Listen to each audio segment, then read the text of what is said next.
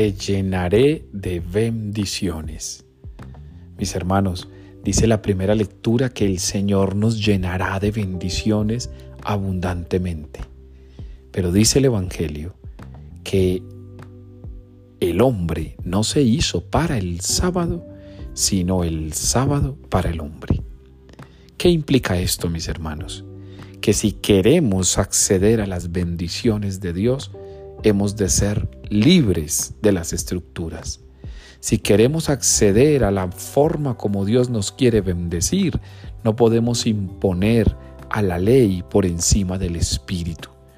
Si queremos que las bendiciones lleguen a nuestra vida, hemos de considerarlas desde la libertad no dejes o impidas que una bendición no llegue a ti por el hecho de que pones la norma primero, por el hecho de que pones tu rubricismo primero, por el hecho de que pones tus caprichos primero, porque pones tus obstinaciones primero, porque pones tus soberbias adelante. No, si quieres que llegue la bendición, entonces deja actuar al Espíritu. Si quieres que llegue la bendición, Obra con serenidad en las cosas. Si quieres que llegue la bendición, no pongas primero la ley.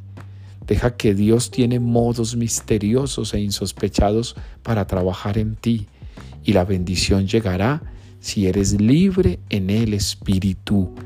Dichosos los libres en el Espíritu, porque a ellos les llegará la bendición. Por eso, mis hermanos y hermanas, hoy Permite que todo fluya a través tuyo desde la libertad y la serenidad para que entonces Dios multiplique toda bendición que ya tienes y te haga llegar nuevas bendiciones a tu existencia.